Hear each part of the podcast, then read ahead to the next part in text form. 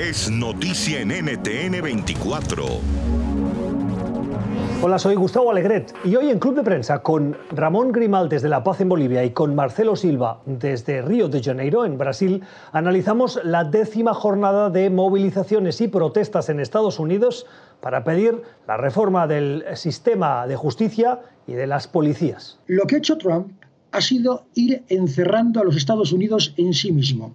Y este encierro de los Estados Unidos en sí mismo ha derivado necesariamente en una protesta social que se expresa naturalmente en el caso de George Floyd, sin duda ninguna. Pero también hay que empezar a leer que en los Estados Unidos desde hace un tiempo, desde hace unos 10 a 15 años, se está gestionando, se está gestando un movimiento antisistema que es muy fuerte. Donald Trump, el lunes pasado, hace una semana, hablaba de anarquistas. Yo prefiero calificarlos de gente, no solamente jóvenes, gente antisistema, gente que ya está harta de que las cosas se hagan de una, de una forma, de un modo absolutamente vertical.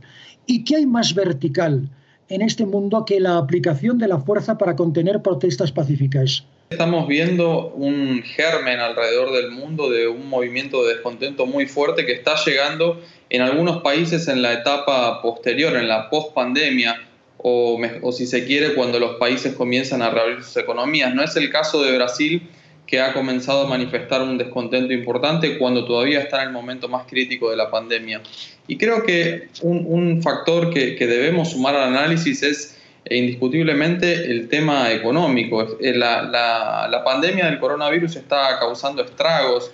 Hoy leía esta mañana eh, los, los datos de Alemania, una de las economías más potentes, si no se quiere la más de Europa una caída de su producción que no tiene parangón eh, desde, la, la, reunificación del Estado como tal, desde 1991 que se tienen datos. Es decir, hay un descontento social que excede la, cuestión racial y que tiene que ver con las desigualdades, con la marginación que va a eh, extenderse, que va a agudizarse por esta crisis sanitaria y crisis económica que ha generado un parate de las economías en todo el mundo como no se tiene antecedentes, al menos en los últimos 100 años.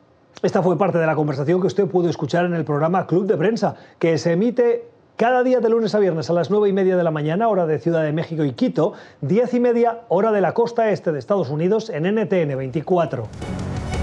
NTN 24, el canal internacional de noticias con información de interés para los hispanos en el mundo.